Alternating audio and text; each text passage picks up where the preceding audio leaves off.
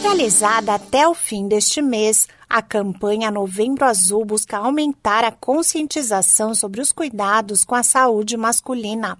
O principal foco é a prevenção do câncer de próstata, reforçada em 17 de novembro pelo Dia Mundial de Combate à Doença. Alguns dos fatores de risco para o desenvolvimento do tumor são o histórico familiar, o sobrepeso ou obesidade e a idade do paciente.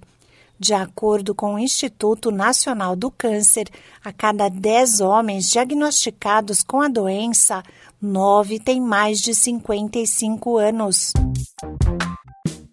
Olá, eu sou a Sig Aikmaier e no Saúde e Bem-Estar de hoje, o urologista Rafael Moreira alerta sobre a importância do diagnóstico precoce do câncer de próstata. Todo ano, um homem com 50 anos ou mais precisa passar no urologista para fazer seu exame preventivo da próstata. Né?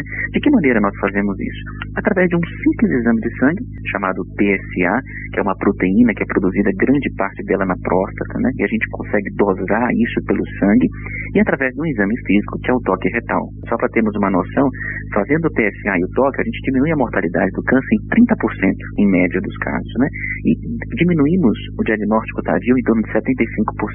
Os sintomas podem surgir com o avanço do tumor e alguns deles são dificuldade ou urgência para urinar, jato urinário fraco e dor ao urinar. Nos casos mais avançados, o paciente pode apresentar dor nos ossos, infecção generalizada e insuficiência renal. A campanha Novembro Azul foi criada para prevenir e reduzir o avanço dos casos de câncer de próstata no Brasil, como explica o médico. O Instituto Lado a Lado pela Vida, em conjunto com a Sociedade Brasileira de Urologia, desenvolveram esse Novembro Azul, que é uma iniciativa que já faz parte do calendário nacional das campanhas de prevenção no Brasil. Né? O objetivo nada mais é do que combater câncer de próstata e, mais do que isso, motivar a população masculina a fazer os seus exames preventivos. Né?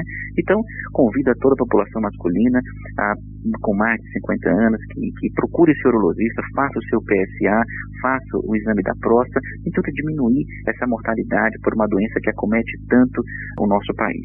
Além de realizar os exames preventivos, praticar atividades físicas e seguir uma dieta com menos gorduras e mais frutas e legumes são medidas que reduzem o risco de câncer de próstata.